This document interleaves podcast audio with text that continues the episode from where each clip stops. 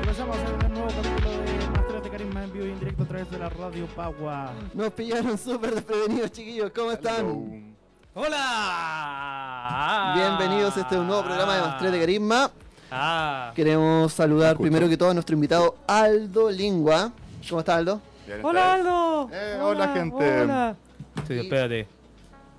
Mi retorno está muy fuerte. Ah, ¿Está ahora bien? sí, ahora Ya. sí. Para variar, escucho Ya. solo a Claudio. partimos saludando a nuestros auspiciadores. Tenemos primero que todo a Space Fantasy, que nunca se coinciden con Claudio para que haya rapeo, pero es el No, distribuidor ya de No, no. Solo Rol en Chile. No, no hay aquí. La no tienda de rol Exacto. que vende rol, pero algo hace con el Recuerde, rol. si quiere comprarle a Space Fantasy, No le no pierda su tiempo, porque le venden a tienda.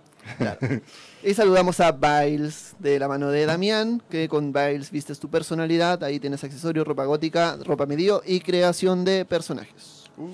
Eh, empecemos con esto, ¿qué es lo que nos No. convoca? Aldo, ¿cómo estás? Bien, ¿y ustedes? Perdón, algo querías decir, Claudio. No, nada, si ya me censuraste. Ya, Claudio, entonces, Claudio quería decir wea. Sí, pura censura, weón. Pura censura. Pura aquí. censura en este Trágico, lugar, trágico. pura censura. ¿Cómo estamos? Bien, estamos bien. Estamos... Me invitaron porque soy... eh, aparentemente soy jugador y máster de Pathfinder, dicen. Aparentemente. Aparentemente. Así dicen. Exacto. Am, y vamos a hablar de Pathfinder hoy día, que es un juego que a mí me entusiasma mucho porque acaba de salir su segunda edición este año, bueno, el año pasado, 2019. Am, y con nuestro grupo, de hecho, tenemos la edición impresa y es muy, muy bonito. Y es bien distinto de D&D, que es lo Pero- que más me, me llama la atención y lo que más me gusta. Es, es distinto de D&D porque aquí hemos tenido distinta gente que dice no, que D&D no es rol, o que D&D es un juego de mesa. Pathfinder es un juego de mesa. Y si no es un juego de mesa, ¿por qué no es un juego de mesa? ¿En qué lo diferencia con...? Yo, yo tengo entendido que Pathfinder nace como respuesta de lo que es eh, el cambio de 3.5 en D&D a la cuarta edición, Ya. ¿cierto? Ya. Y lo ven como un 3.75. Pa- Pathfinder surge con eso y- y Pathfinder viene a responder a la lógica de que, eh, o por lo menos la que yo veo, es que todos los personajes de D&D, por la progresión que tiene, terminan siendo iguales y es uno el que tiene que darle la, la personalidad propia. Perfecto. Eh, ¿En qué sentido? En el sentido de que en D&D si tú y yo creamos un monje y los dos elegimos am, seguir la misma senda, digamos, del monje, nuestros monjes van a tener las mismas habilidades y va a depender de cómo lo interpretemos. Entonces Pathfinder primero dijo, ok, vamos a hacer un montón de razas y un montón de, de clases. Y tenía ahí el samurái, tenía ahí el ninja, y tenía ahí ah, el pistolero. em, y, y eso generaba que tuviera un- un- una mayor diversidad de personajes. El o sea, literalmente fue como, ah, no nos gusta D&D, así que vamos a ir a hacer nuestro propio D&D con, Justo tal se, cual. se supone con que de Pathfinder, de hecho, y, y de hecho, se se supone que de hecho eh, Pathfinder parte también con el tema de la liberación de la licencia del sistema Sí. de 20. Sí. Sí. Y, el, y la gran gracia que, que hizo Pathfinder fue que dijo, nos encanta los combates y especializaron mucho el juego en eso. Y el, el Pathfinder tiene, sí, sus componentes de rol, de, de rol social, pero el combate siempre ha sido como lo más atractivo y que también en, en Pathfinder 2 se le da súper eh, harta importancia. Mm, Ya. Eh, y injusta o justamente tiene el sobrenombre de Mathfinder. Pathfinder, sí. Sí, yo mira, usa yo, debo decir que me puse a buscar cómo. Yo, yo nunca juego Pathfinder. Eh, con suerte de idea hasta por ahí, con. Ahí. Eh, porque siempre, claro, eh, lo- a mí No me gustaba más como el rol más narrativo. Entonces, me pasa que. No voy a decir nada al respecto. no, pero. No, o sea, tema de gustos también. Pero sí, cuando Bueno, me es que dijeron. nunca narré Pathfinder porque en realidad a mí me gusta jugar rol. No, pero a lo que voy es. Eh, vi la creación de personajes y sentí que no estaba listo. Sentí que vi la hoja y dije, loco, esto no es para mí.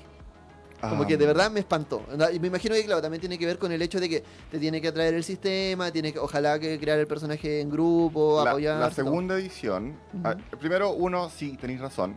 Eh, Pathfinder no considero que sea un juego ideal para jugadores nuevos. No es muy uh, eh, new friendly. Porque no, no friendly. Pathfinder, claro, Pathfinder tiene la gracia de que tú puedes crear el personaje que tú quieras de la manera que tú quieras. Entonces yo he creado personajes que son súper extraños. Un paladín, una paladín que usa látigo, que fue porque quería crear al personaje de. Eevee de, de Soul Calibur. Entonces fue como ya, paladín con látigo. Y funciona. Pathfinder te da la oportunidad, en Pathfinder 2 por lo menos, de hacerlo.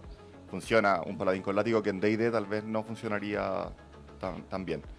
Eh, pero ¿qué es lo que pasa? Que Pathfinder en cada, no tiene esta tabla de crecimiento que tiene que tiene D&D, que en el nivel 2 tú consigues tal cosa, y en el nivel 5 consigues tal cosa, y en el nivel 6 consigues tal cosa. ¿Cómo, cómo es la progresión en Acá la Pathfinder? progresión es que tú en el nivel, subes un nivel y tienes acceso a distintas habilidades y tú eliges una.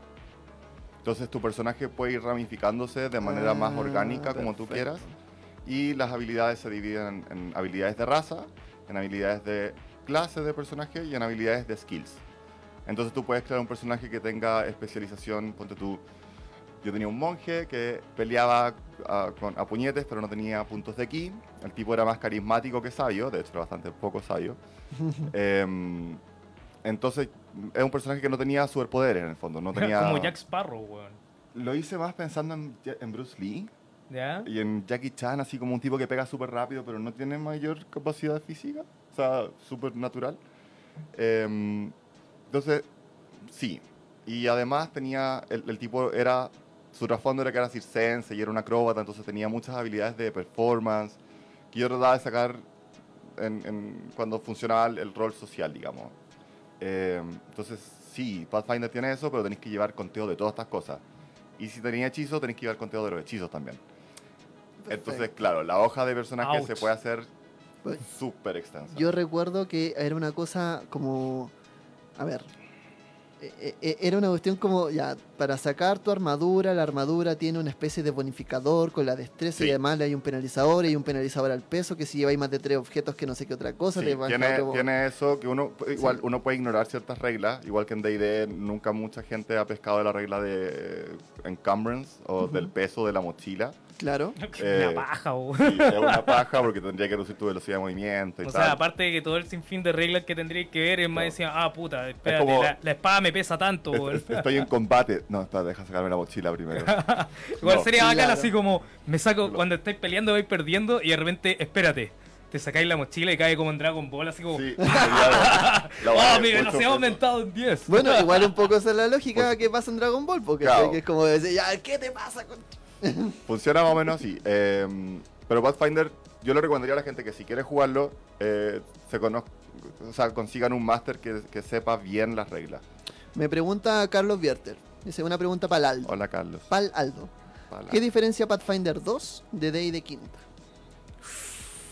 Hartas cosas, de hecho. Primero, Me imagino, a mí se me ocurrieron unas la- cuantas, de la hecho. progresión que te decía, el hecho de que en D&D de quinta tú por raza vas, eh, o sea, por clase vas subiendo igual que todos. En Pathfinder tú puedes crear tu personaje muy a la pinta y siempre tienes tres o cuatro opciones por nivel para elegir por habilidad. Em, y eh, te creas un personaje que puede ser mucho más especialista en algo y, y a lo mejor esa falta de generalidad lo hace un poco carente. Eh, por ejemplo, un guerrero que ataque con hacha así, ay, ya tiene ataques distintos con hacha y golpea con el hacha como puedo pegar con el hacha un golpe y después puedo pegar otro y todo. Y en términos de mecánica, en Pathfinder tú tienes tres movimientos que puedes destinar de cualquier forma. Así como en D&D tú tienes tu acción de movimiento, tu acción de combate y tu acción bonus. Ujú. Acá tú tienes tres solamente. Y puedes destinar, por ejemplo, las tres para atacar. Ah, ok. Pero si lo haces, el, seg- la- el segundo ataque va con un menos 5 y el tercer ataque va con un menos 10. Como para Ah. demostrar que el, el personaje también... Se va no- cansando, como una especie de estamina. Claro. Y para que también tengáis la capacidad de atacar varias veces, pero es más difícil pegarle a alguien para no también que matar a un personaje de un golpe. Ahora que o me lo estáis nombrando algunas cosas de la regla, estoy viendo que eh, Cthulhu Séptima bebe un poco de esta regla Sipo. Que en el fondo estaba leyendo el manual el otro día.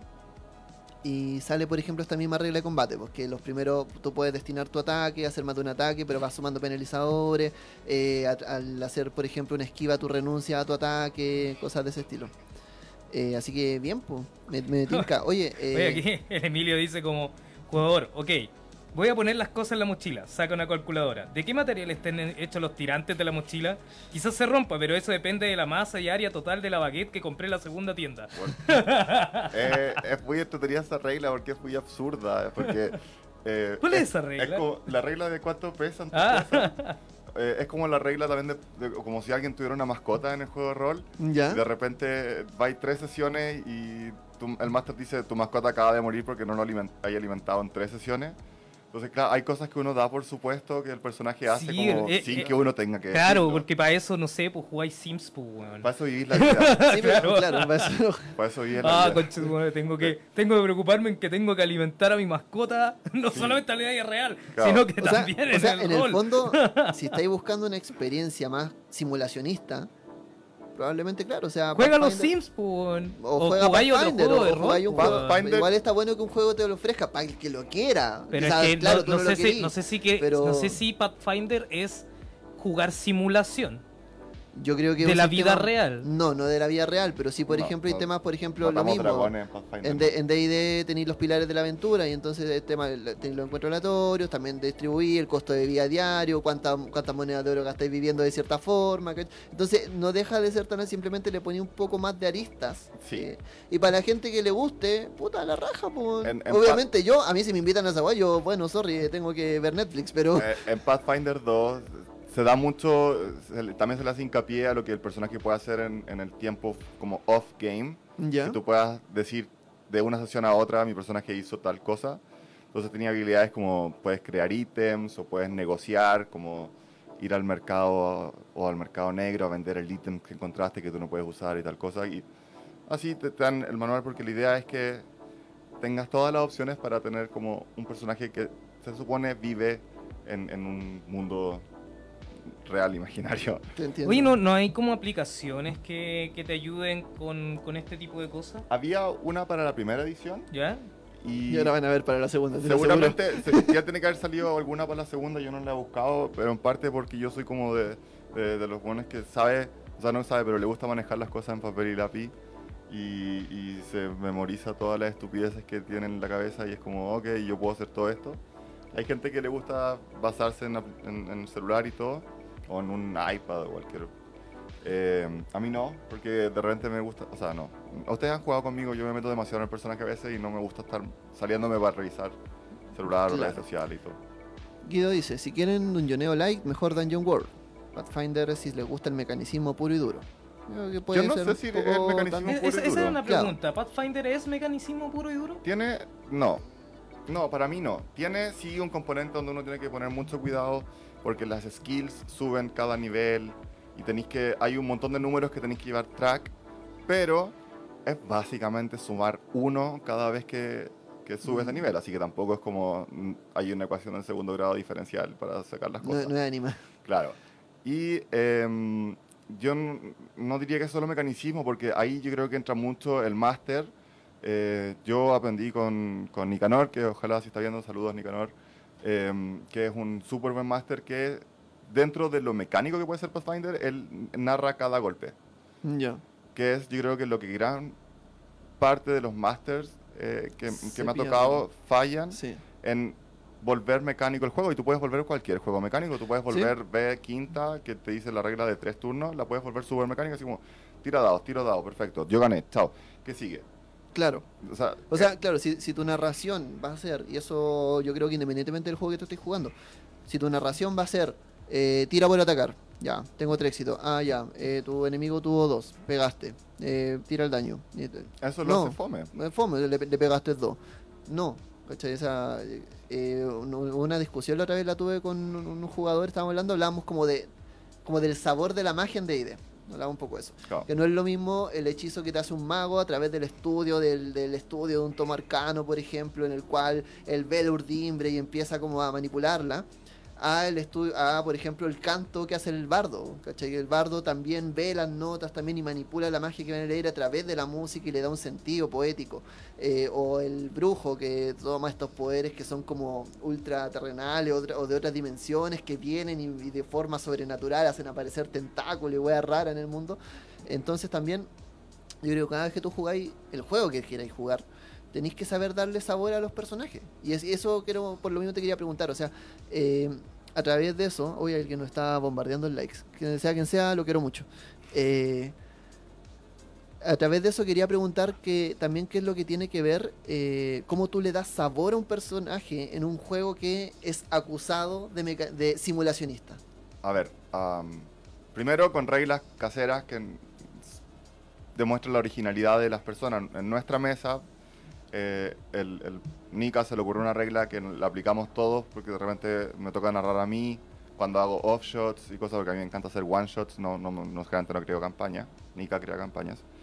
Em, una regla que creo que es súper entretenida que todos los hechizos que tienen componentes verbales eh, tienen que ser dichos en un idioma que él asignó. Entonces, los jugadores hemos... Yo no, porque yo no uso generalmente hechizos, pero los jugadores que, que usan hechizos tienen, por ejemplo, el paladín, su tipo de hechizo es divino, y el Nicanor le puso que los hechizos tienen que ser en griego.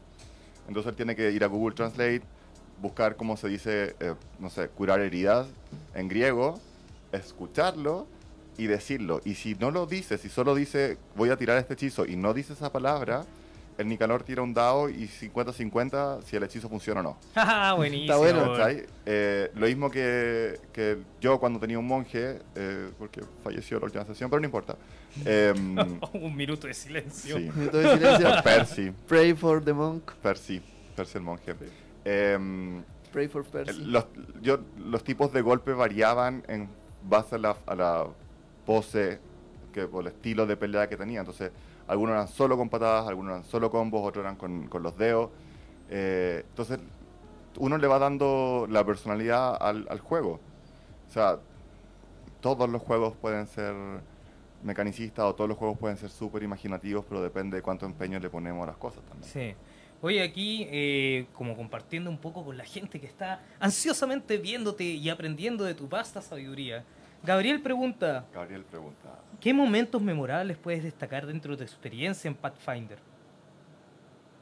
Ah, Chan, chan, chan. Am, de la primera campaña, para, que, que fue la que terminamos en con Pathfinder 1, em, tuvimos un, eh, un rogue, que su raza era estos hombres zorros, se me va el nombre en este minuto. Eh, Hombre zorro está bien. Sí, eran Eh, unos eh, hombres zorros. Humanes zorros. Claro, se me fue el... que eh, tuvo una experiencia cuando estuvo a punto de morir. ah, Odín lo salvó, Anda la osa. claro, y se volvió como vikingo. Ya. Entonces era un, un rogue que tenía tendencia a ser más vikingo para las cosas. Entonces era como en primera línea, y era el primero en saltar a pelear, y era súper exaltado. em, lo cual era. Decía como, desactivar trampas. ¡Opa! claro. Lo otro era que yo tenía también. Mi personaje era un Tengu, que es un hombre pájaro. Ya. que era, era guerrero y manejaba una lanza muy una lanza solamente yo peleaba solamente con lanza eh, y tenía básicamente cero de carisma Eh, y era súper serio y era un amargado y la gente como que lo respetaba por ser como un buen líder pero le caía mal a todo el mundo y un día traté de como de aligerar al personaje entonces fuimos a un pueblo mm, elfo Ya. y otra vez encontramos el pueblo elfo que está en la mitad del bosque. eh, y superamos los- las trampas, los hechizos, como que llegamos. Y, y ¿Tiene alguna recibe- magia para poder Claro. ser más sociable? lo- lo- no, nos recibe, nos recibe el alcalde y así como, ¿ustedes a qué vienen, forasteros? Y yo digo, venimos a quemar todo, como talla. Y el máster me dice, tira por carisma. y saqué un 1. Así que me- mi Claro, personaje tu talla fue así como, vinimos a a quemar todo. Sí, venimos a quemar todo. Y como Ah. mirando intensamente. Y Te la creíste, güey. Pasé toda la camp- toda esa, toda esa sesión, toda esa sesión el Nicanor tuvo que improvisar eh, mi personaje en la cárcel, porque él ninguno pensó como hay una cárcel en todo esto. Pero el alcalde no se lo tomó bien, nadie se lo tomó bien y me mandaron a la cárcel y estuve toda la sesión en la cárcel. Eh, me sacaron al final como para la pelea con el, el jefe de cada... Porque ¿Y qué hiciste en la mesa por mientras? Así como que está ahí. Sí, básicamente miraba, eh, miraba a los demás y no tampoco les podía decir nada porque ellos están roleando y ellos están lejos de mí. Claro. Entonces o yo- sea, literalmente roleaste estar en la cárcel. Claro, y, y los escuchaba hacer preguntas y yo así como, no, pregunten esto, pregunten esto. Y luego así como que se les pasaban cosas y yo así, no, no, no, no. Eh, así que, Yo tengo una duda. ¿Cuál? Sigo metiéndome ya en, el, en la ambientación y todo. show. Eh, Pathfinder, ¿dónde está ambientado? Tiene un mundo propio, que no me pidan que me acuerde el nombre, Ya. porque Porque no- nadie lo ocupa. Mm, No, no, yo. eh, a ver, uno, no, nosotros no lo ocupamos. Ya. Porque cuando partimos jugando con Nicanor, él venía de otra campaña que había creado el mundo. Eh, entonces ocupa la mitología del mundo, los dioses y tal, pero el continente lo creó él. Ok. Em, el mundo de Pathfinder es bastante parecido a todos los mundos de D&D. Eh, en Pathfinder 2 no se ha especificado si tienen como la parte más tecnológica, porque en Pathfinder 1 existían las armas de fuego, eh, existían ciertas cosas que eran como más tecno fantasía. medio steampunk. Steampunk. ah. Podría ser steampunk, sí. Tecno fantasía, vamos a decirle. Como cuando la magia eh, tiene que ver como, como que la gente cree que la pistola dispara porque es un instrumento mágico. Ah, eso Ah, es como ok. lo que tiene esta weá del. ¿Cómo se llama este juego culiado? Que otro DD, pero Tu, que. tu vocabulario La- está la- cada vez peor. Las reseñas de Claudio. Partimos con las reseñas de Claudio. El juego. Ah, pero ustedes, weones, son muy solemnes, weón. Claudio Reviews. Eh, la weá, esta es la weá de juego que hacía una weá que culiao buena la weá. Sí, sí, vamos. Ah, puta, weá. ya, se me olvidó que estábamos en roleramente hablando. Cinco weá. La, tirabais las weas por ahí. Bueno, ¿se acuerdan de este Excelente juego, cinco weas. Muy famoso.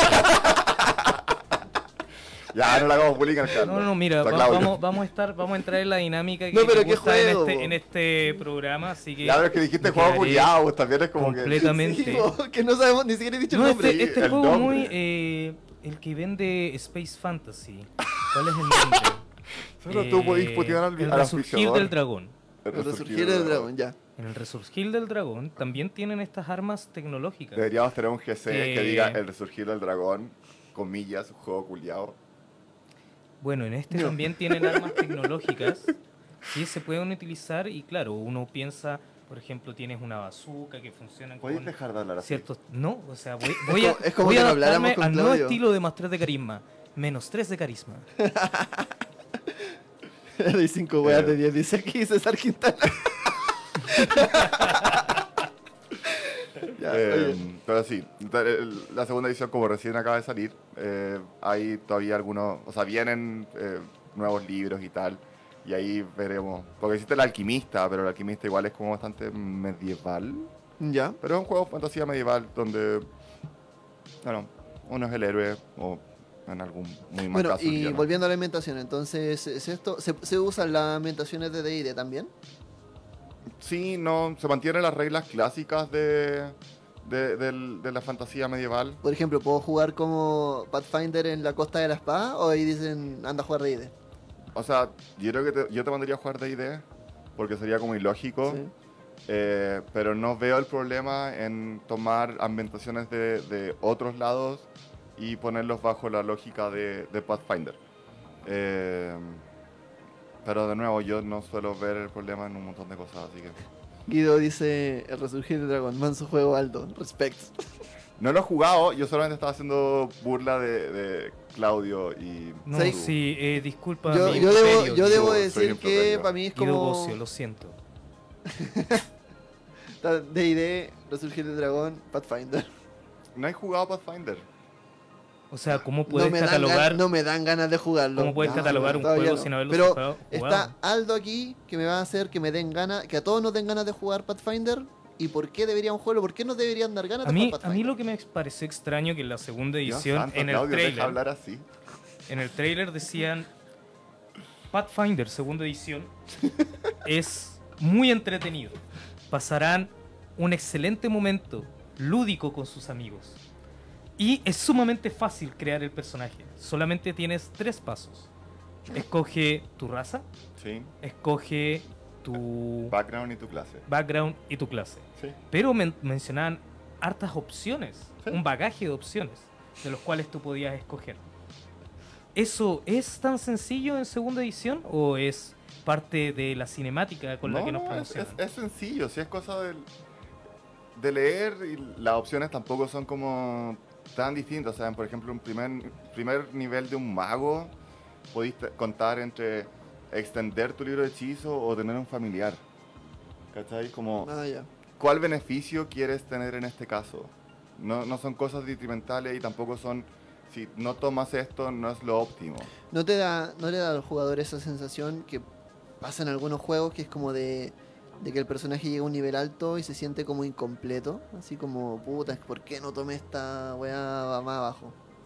Sí, no, es que nunca.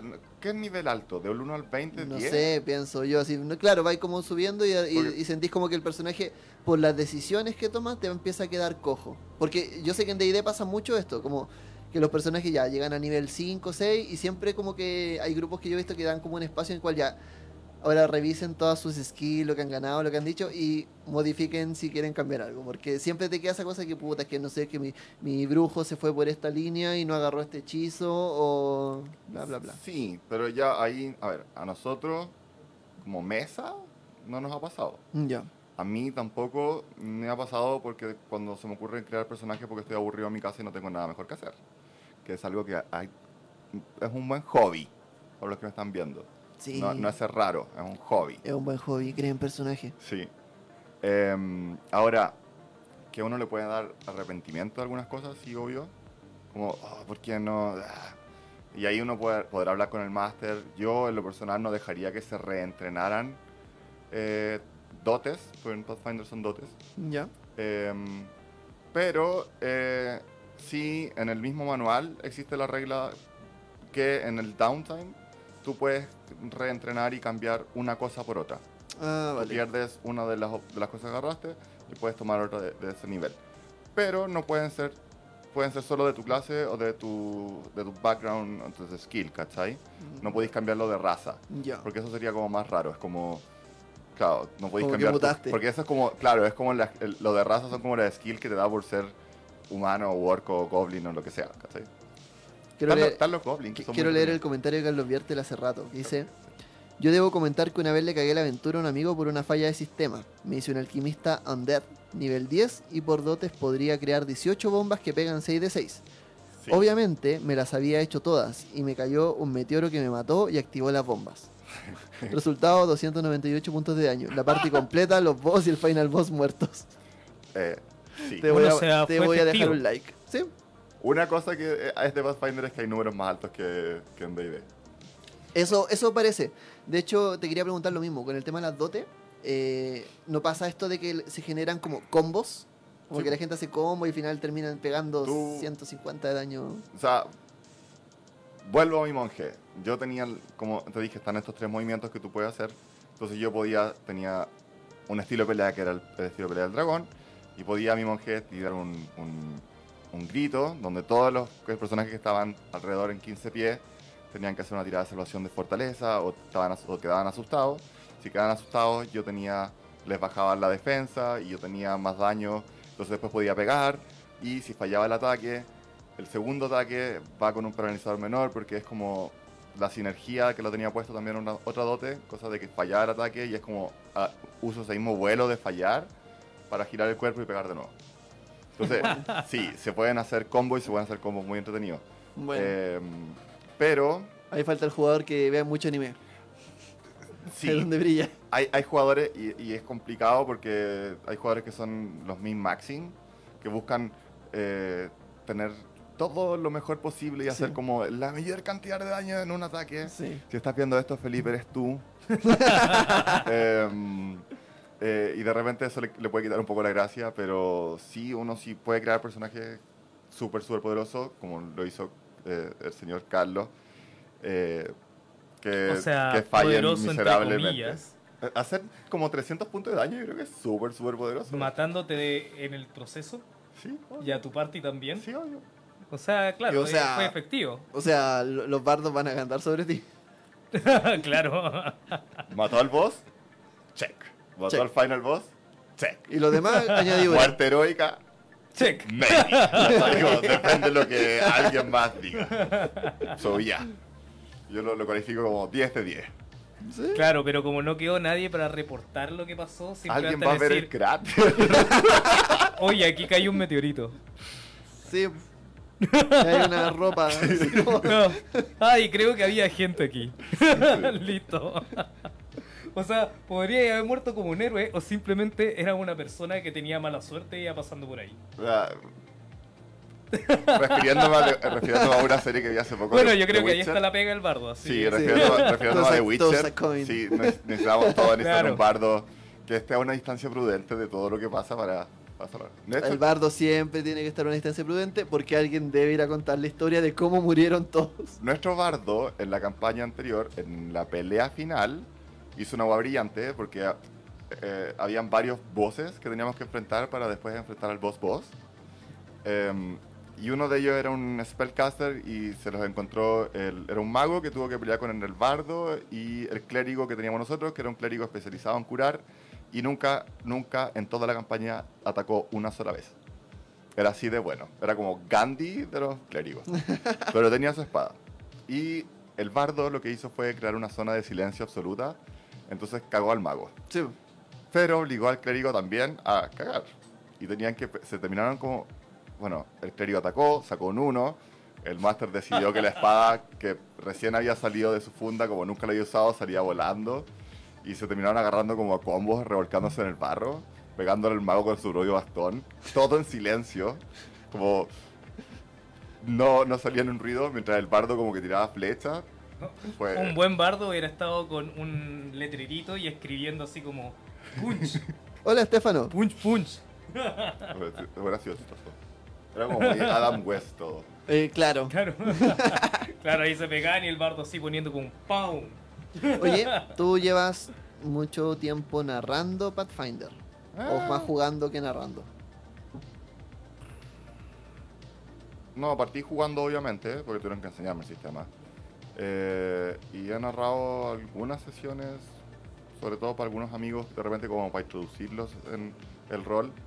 Eh, elijo D&D o Pathfinder, dependiendo de qué tan violentos sean. ¿Cuál es más violento? Claro, Path- Pathfinder. ¿Sí? Te da la oportunidad de matarlos a todos. Eh, Se supone que está mucho más eh, optimizado para la batalla, como para Sí. hacer las batallas más Sí, y son súper épicas. O sea, así como que tienen este... Nosotros hemos pasado tres horas peleando con un dragón. Pasa mucho el, el fenómeno D&D, que es como de, de que estáis en la mitad de la, de la campaña haciendo cualquier cosa y viene el jugador y te dice, no, porque el manual dice que... Y, o se ponen a revisar el manual. Eh, ¿Mucha pausa para consultar el libro? no, ¿No? El- de nuevo, todos no sabemos el manual más o menos bien. eh, y si hay alguna disputa, eh, es rápida porque cada uno sabe dónde tiene que ir en la página y la pelea tiene que ser, es como puntual. Y las reglas son súper objetivas, son así como, este hechizo hace tal cosa en tal lugar con tal nivel. Listo. No hay- No, no, no haya doble interpretación. Claro. Y en términos de lo que es eh, inglés versus español, ¿se juega en inglés? ¿Se juega en Por español? ahora, por ahora el manual está en inglés. Ya. Y, pero buena parte de los que estamos en la mesa hablamos inglés, así que lo pudimos como traducir y lo- la- todas las cosas están en inglés, pero no, andamos, no, no hablamos en Ah, inglés. ahora, es, esa es una, una pregunta que, que tenía que te quería hacer que, ya, tienes Pathfinder primera edición, sale segunda edición. Ujú. ¿Qué es lo que trae? ¿Cuál es la diferencia? ¿Cuál es el improvement o, 75 razas nuevas. o, o- o disminución? Lo que hicieron fue bastante coherente, fue, tenía ahí como 30 clases en Pathfinder 1, ahora lo redujeron a 6 y te dieron esta opción de... Caleta. sí, son como 6. Te dieron esta opción de que tú seas capaz de crear tu personaje dentro de la manera que tú quieres crearla. ¿Cachai? Porque mi guerrero con lanza era un arqueotipo de guerrero que era su propia clase. Guerrero con lanza. Claro, que era guerrero con lanza. Y tenía una progresión automática y De guerrero con lanza. de guerrero con lanza y la progresión era automática y yo por ejemplo si hubiera querido usar un arco hubiera sido un desastre o si quería usar una espada también era un desastre guerrero con lanza dame una lanza te mando un ejército entero dame un arco ¿Se rompió la lanza? sí, el one se va a la mierda exacto un arco lo convierto en lanza. Claro. entonces lo que hicieron ahora fue esto de, de en vez de que la progresión sea automática tú puedas tomar elementos y decir quiero esta habilidad y quiero esta habilidad y algunas habilidades están en cadena y algunas habilidades simplemente son como eh, sin el prerequisito anterior es como más como, por ejemplo, el creo que el Skyrim funciona así, ¿o ¿no?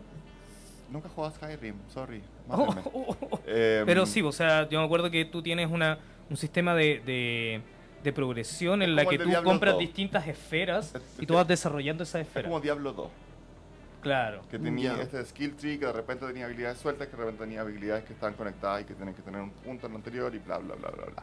Claro, e- eso eh, es también una tendencia que están tomando la dis- distintos videojuegos en los que ya no te encasillan a una cosa en particular, Mm. sino que te dicen escoge. Entonces al final puedes tener un tipo que es un tanque, pero al mismo tiempo como que tiene hechizo de largo alcance, ¿cachai? Claro. Como que se y están intentando que se acomode el personaje a tu propio estilo de juego. No, y también sea, para crear intenta hacer Pathfinder 2. y, y crear mayores variaciones. Por ejemplo, no sé, lo mismo, un personaje que es un tanque, quizás todas las habilidades van a dar para que él sea el tanque del grupo y aguante, y bla, bla, bla, pero de repente el jugador quiere ser en algún momento el rostro del, del- de la party. Entonces también hay un momento que podía elegir como quizás de otro lado para Sí. evitar como el tema de la multiclase y, todo este tema. el- Eh, elegir ya hacer el rostro. Elegir algún hechizo, por ejemplo, si tú, que sube tu carisma, no sé. se mantiene, a ver, al igual que en D&D se mantiene que si tú eres de una clase tienes un atributo privilegiado que tiene que subirse obviamente porque si no tu clase no funciona tan bien. Claro. Eh, pero em, tú puedes después las otras combinarlas de manera que a ti se te antoje eh, y tener habilidades que no tiene por qué ser como lógica, o sea, em, de nuevo, mi paladín con látigo era una mujer que su background era tarotista. Entonces, eh, la mina tenía habilidades de ocultismo y habilidades de robo de mano, o sea, así, de, claro, robo. Entonces, el famoso roba. Sleight of Hand. Sleight of Hand, exacto. Hand. Entonces, No, no tiene traducción más como Juego de manos. el, el Juego de- manitas. juego de Manito, manos. Juego de manos es como juego de Juego de villano. manos Es otra como, cosa. es como traducción española. Sí, bo. Lanzazo. Lanzazo. ¿Cómo, ¿Cómo traducirían ustedes? La of gente, pónganlo en los comentarios, ¿cómo lo traducirían? Lanzazo. Lanzazo. Lanzazo. Sí. Lanzazo. ¿Sí? A los choros. Vaciar bolsillos. O sea, bolsillo. No, No. lanzazo. No, no, Lanzazo. lanzazo. No, pero digo nada más como ya pensando que queréis venderlo, no, no chilenizarlo. Y, y lo otro es que eh, se aleja, se mantiene el, el- la- los alineamientos, legal bueno, caótico bueno. bla, bla, bla. ¿Sirven los alineamientos mejor que en D&D? Eh, a ver, Creo uno, que- Yo tengo entendido que en Pathfinder 2 hay cosas que tú no puedes hacer si tu alineamiento no te lo permite. como- solo para el caso de le pusieron champion al paladín, porque para no restringirlo a la idea de que tiene que ser bueno, bueno. Puro. Ya. No tiene que ser legal bueno. Pero, por ejemplo, creo que Puede ser entendido, creo que caótico, el paladín, bueno. por ejemplo, solamente está restringido a un alineamiento y otras clases que El paladín ahora puede, el el paladín por el minuto en Pathfinder solo puede ser bueno, pero porque van a sacar el paladín malo más adelante. Ya. Eh, porque quieren diferenciarlo entre lo que un paladín bueno hace y los ideales que defiende, y que puede ser neutral, legal o caótico. Y están los tres pasos para seguir ahí. Eh, ¿Qué es lo que hace un paladín maligno? Bueno. Juanma de Mendoza nos dice, Hola, Juanma. si no cachas bien el manual de Pathfinder, es un engorro atroz, un combate a niveles medios altos. Sí. También pone eh, su traducción que dice, habilidad artimañas de manos. Parte de mano, sí. Pero Juanma tiene razón en eso. Hay que saber, porque tenéis Ah, pasa la moneda, dice Carlos Viertel. tenéis tantas habilidades en algún punto que si no te las sabes tú, como jugador no sabes las tuyas. Y el máster, además, no. Porque No el máster tiene que estar pendiente de, de- de lo que hace él, o sea, de los monstruos y todo. Eh, una pelea puede arrastrarse mucho, mucho, mucho en fomedad de es que mi habilidad me permitía tirar un dado de 6 o un dado de 8 y Ah, al manual. Y, eh, Ahí cortaste el ritmo. claro, Eso, eso pasa mucho. Eh, recuerdo mucho que pasa como que además que, el- que, que el otro. El narrador tiene mucha pega, me imagino, en Pathfinder 2. O sea, más o menos como el narrador de ID, que es como que tiene que estar atento ya. Sus personajes importantes, sus monstruos, sus desafíos que va a poner. eh, saber bien como los, las skills, las habilidades. Claro. Y además tiene que estar muy pendiente de lo que tienen los demás. hay una cosa que Como ya, sí, que él tiene la habilidad tanto que le permite sumar tanto para que no se arranque o que lo use bajo ciertas circunstancias. o que si sea, su un- o que sea un hechizo. jugador timeado y O, o que si su hechizo Claro. usa componentes materiales. Ah, en general, sí, pero eso es como, yo diría que es un general para todos los masters de todos los tipos de juegos de rol. Eh, porque todos, a todos nos gusta como máster tratar un poco de adelantarnos a lo que la estupidez que los jugadores pueden hacer, que generalmente nos sorprenden y cuando es jugador sorprende al máster. Eh, y además, claro, llevar conteo de lo que hacen, pero también tener una, una gota de fe en que los jugadores están jugando eh, sin hacer trampita. Y, y cuando tiran el dado y les sale un 1, no lo van a cambiar por un 10. Y que claro, que sus habilidades se van a mantener intactas de una sesión a otra. Sí, yo creo que eso es un asunto de tener confianza también. Si en el fondo, si tienes, si tienes que estar preocupado de todo tu mundo más, a los jugadores te lo creo cuando estáis haciendo con jugadores novatos que no saben. Claro. Pero uno espera que en cierto punto el jugador también tome como un poco de posesión de su personaje y que en función de lo que va a crecer vaya viendo, a ver, oye, ¿qué me puedo comprar? ¿Qué puedo, ¿Para dónde me puedo ir? Y que quizás la... que quizás el, la conversación profunda de, de, de qué es lo que podría avanzar el personaje sea en una, un- en una ocasión más distendida cuando estén fuera de la narración. ¿cachai? Sí, y, Sí. y- y además que, em, que es lo entretenido para mí de Pathfinder versus D&D Versus es que, zombies. claro, es que como tenía esta progresión de, de tener eh, distintas habilidades, como no generar un, personaje estándar o genérico, eh, en algún minuto tu personaje, como ya lo desarrollaste tanto, como al vais de la primera sesión, empezáis a encontrarle la voz, en la segunda tenéis más o menos identificado cuáles serían sus ideas, sus motivaciones, y la tercera generalmente ya te podéis desarrollar como el personaje y moverte y hacer cosas raras. raras. Eh, ahí empezáis a cachar que las habilidades van también, eh, te sale mucho más simple elegirlas porque es como, ¿qué es lo que hace mi personaje? ¿cachai? Claro. Eh, ¿Es un ladrón? Sí, perfecto. Voy a empezar a tomar skills de ladrón. eh, porque le gusta robar, qué sé yo. El feliz robando. Claro. Eh, pasando las monedas. En cuanto a eso, eh, esta comparación es, es mala onda, pero ¿qué es lo bueno que tiene Pathfinder que no tiene D&D? Si, ¿Por qué tú dirías como, sabes que elige Pathfinder y no elijas D&D? Por mí. Por una razón un poco más importante. Siguiente pregunta. No, eh, ah, Yo tengo Pathfinder y tengo D&D. Y tengo, pongámonos en el escenario ideal que tienes eh, un narrador o narradora que es muy hábil en ambos, igualmente de hábil. Entonces, factor narrador o narradora no es problema. Como jugador. es que hay- voy a usar una anécdota que, que sirve bastante. Eh, Critical Role, el, el programa de Matthew Mercer y compañía. eh, ellos partieron jugando Pathfinder en su casa. ¿Quién es Matt Mercer? Dios santo. no, mentira. Ah, ya, no, vale. Eh, para los que no saben, es Dios. Eh, Claro. El avatar del dado de 20. claro, eh, si es como ustedes lo dicen. Gygax re- eh, renacido. Claro, la reencarnación de Gygax. No, pero él, eh, ellos contaron, partieron jugando eh, Pathfinder y cuando surgió la idea de, oye, hagamos el stream de esto, decidieron pasar a D&D porque el sistema de reglas es más sencillo para los recién iniciados. Llegados. Claro, y además para verlo. Eh, ¿En qué sentido? Si tú observas, tú puedes escuchar, por ejemplo, un stream de D&D y puedes escuchar un stream de, de Pathfinder y el de Pathfinder suele sonar un poco más eh, pesado, más eh, cortante, porque eh, eh, los números son 8 más 12, ¿cachai? Tenías un 16 en tu bonificación y estás en nivel 5. Como, claro, te, te pego con un 24, no. En D&D es como más estándar, como que en D&D sabéis que eh, un 15 probablemente le pegue a una criatura, Claro. eh, un 20 le va a pegar al boss. Ah, en en yeah, yeah. Pathfinder los números pueden llegar a ser 30 y algo, 40 y algo, nivel 10. Claro, Ya, es, más, pero- es más duro para, para comer si es que eres jugador de rol nuevo. O, Claro. o, o jugador más bien eh, ecléctico, por decirlo así, como la gente como, ah, como yo, por ejemplo, que jugamos D&D, Pathfinder, Vampiro, Star Wars, um, jugamos a ser personas. Que te sirven todos los roles. Claro. Claro. Hoy una consulta. Epa. Eh, ya. Volvimos al- volviendo al principio, principio, principio. Sí, sí. Eh, cuando decimos ya, nace Pathfinder como respuesta a la cuarta edición de D&D, porque a la gente le gustó 3.5 y... Y para los que ya, no saben, esa edición tampoco fue muy popular. Claro. Entonces, ¿qué es lo que motivó eh, a- para rescatar esto? ¿cachai? Según tú, eh, y, y que nazca, nazca Pathfinder. Yo ahí tendría que, ¿Dónde pregun- está como el cambio irrelevante? Vamos a decir, ¿por qué tenemos que volver para atrás? tendría que preguntarle a Paiso.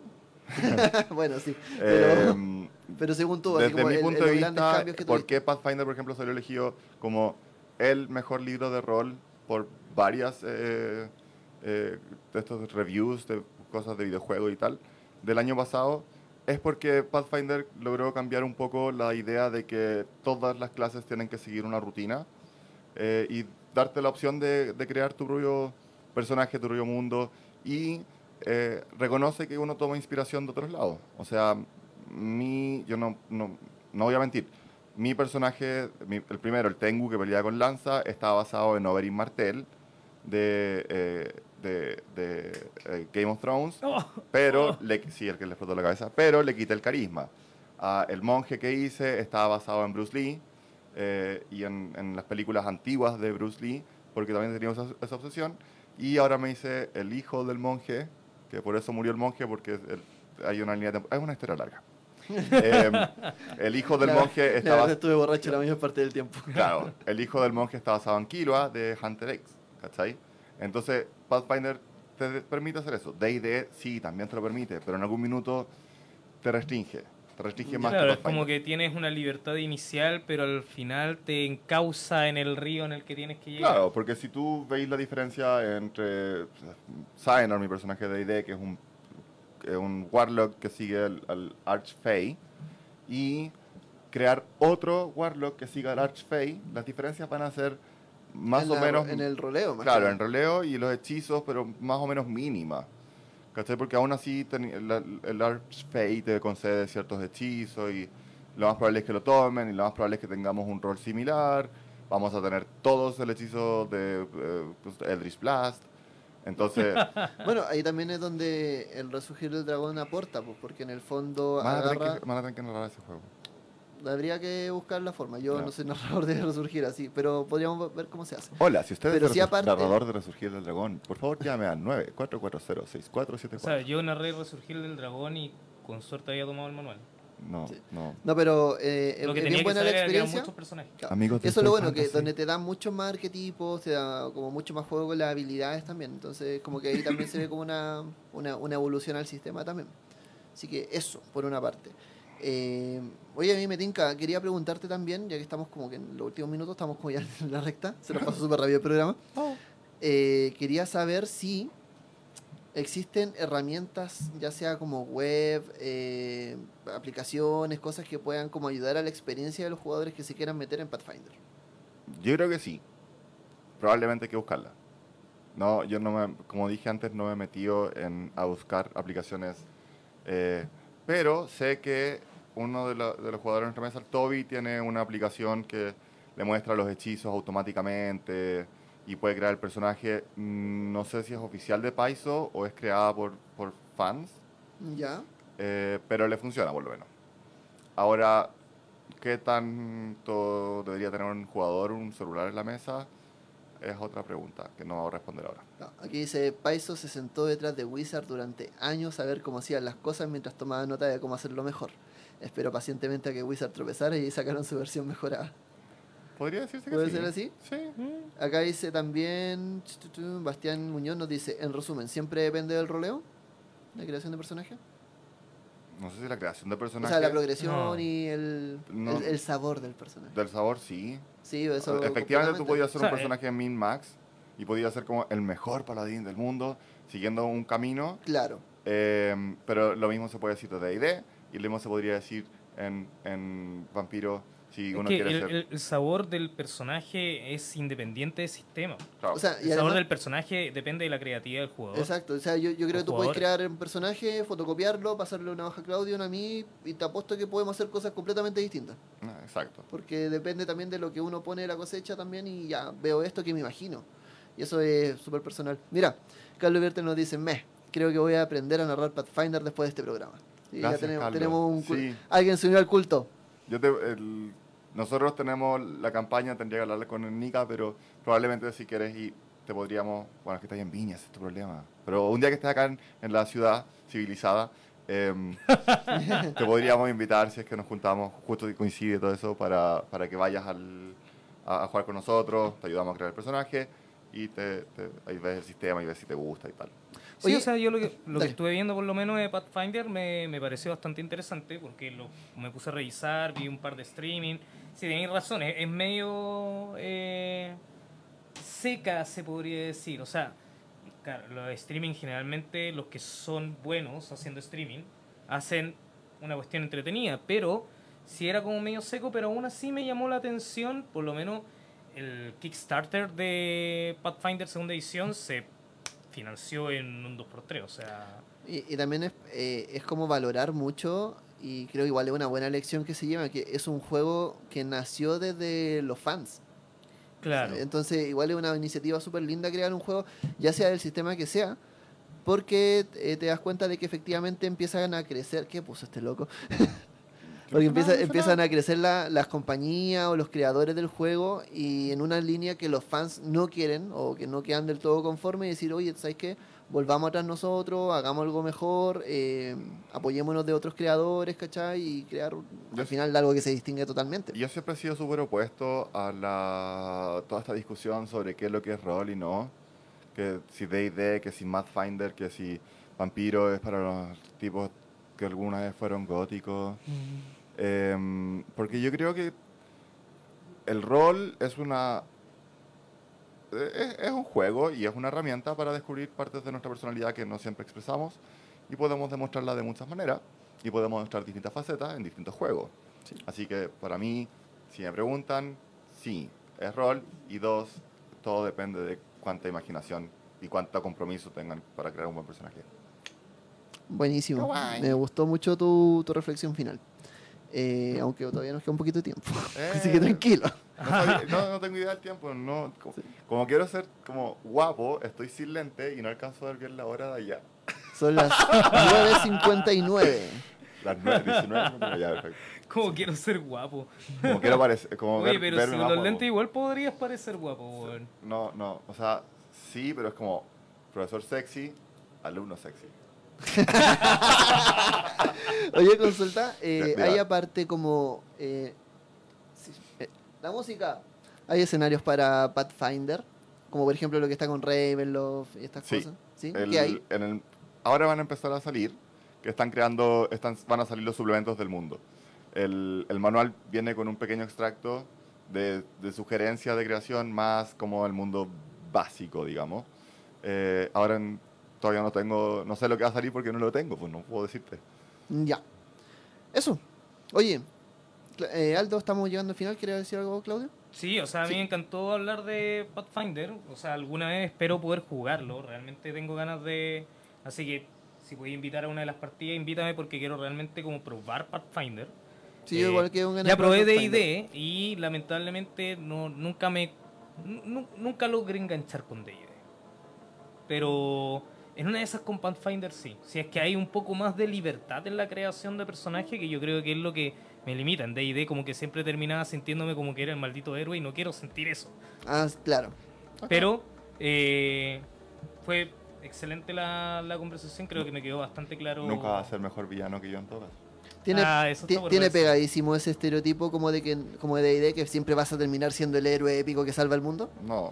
¿no? Ah, ya. Si, vale. querí- si queréis jugar con un personaje malo, podía No, hacerlo. no, más allá de eso, si- siempre si- como si al la máximo, campaña- así claro, como pues, la, campa- campaña que- quiere ser como low key, se puede. Ya. El problema es que, al igual que todos los juegos de rol, eventualmente el seguir peleando con los mismos enemigos va a terminar, si suben, suben de nivel, va a terminar siendo como, "Pff, lo maté.